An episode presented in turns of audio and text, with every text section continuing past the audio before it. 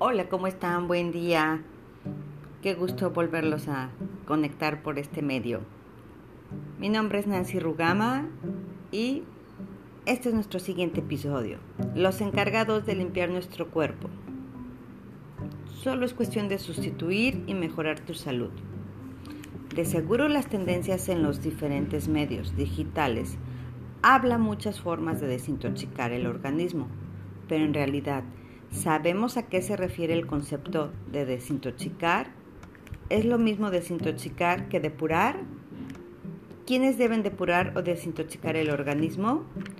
Cuando hablamos de desintoxicar nos referimos a eliminar en una persona los efectos tóxicos que les ha provocado una sustancia en mal estado, un veneno o una droga.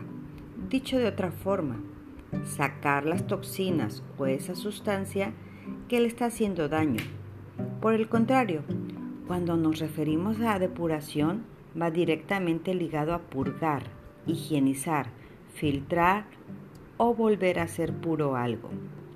Dado los conceptos, existen solo algunos órganos dentro de nuestro cuerpo que se pueden desintoxicar, ya que dentro de sus funciones orgánicas constantemente estarán recibiendo toxinas tanto de los alimentos como del medio ambiente, y a su vez facilitarán su eliminación de manera natural. El resto de nuestros órganos no se desintoxican, se depuran, porque no tienen la orden enviada desde el cerebro de captar sustancias nocivas y eliminarlas, pero sí pueden empezar a presentar problemas, enfermedades o desajustes por los malos hábitos alimenticios, el medio ambiente o la falta de actividad física. Cuando hablamos de los famosos detox, son solo alguna forma de desintoxicar ciertas partes del cuerpo, pero la recomendación de los expertos en salud natural es que deben de realizarse bajo la supervisión y recomendación de un experto.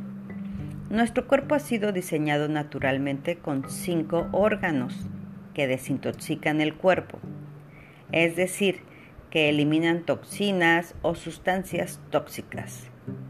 Estos son el hígado, los riñones, el colon, los pulmones y la piel. A este tipo de órganos se le conoce como emuntorio, porque cumplen con la función de eliminar residuos metabólicos del organismo.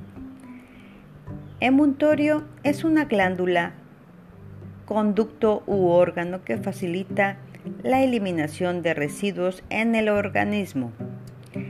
Cabe señalar que la función de los órganos o sistemas emuntorios no solo eliminan toxinas del cuerpo, y este es un concepto muy importante, porque existen sustancias que nos resultan dañinas por sí sola a nuestro organismo, pero que al acumularse en la sangre o alguna parte del cuerpo resultan dañinos para nuestra salud.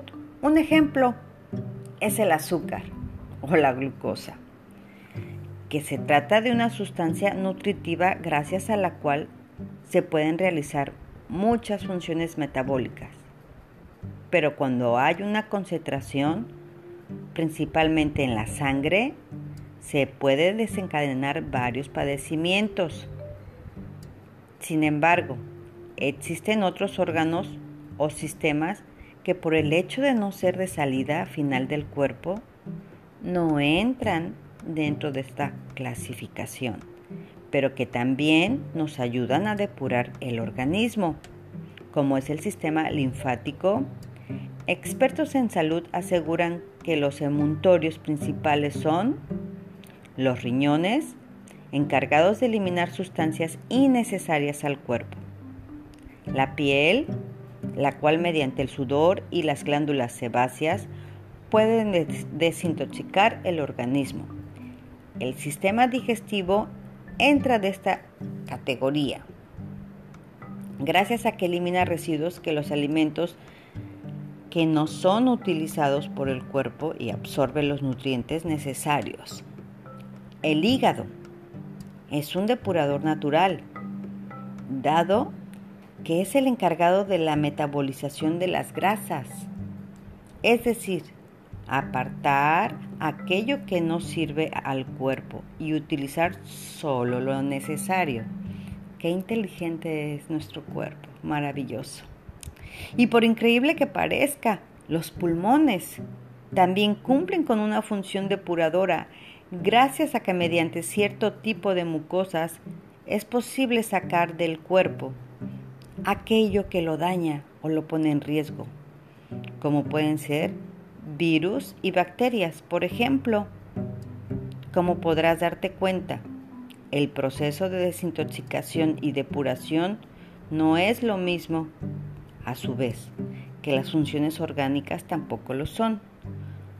Por tal situación existen algunos órganos que nos ayudan a limpiar y otros a mantenernos en equilibrio constante para prevenir muchos males.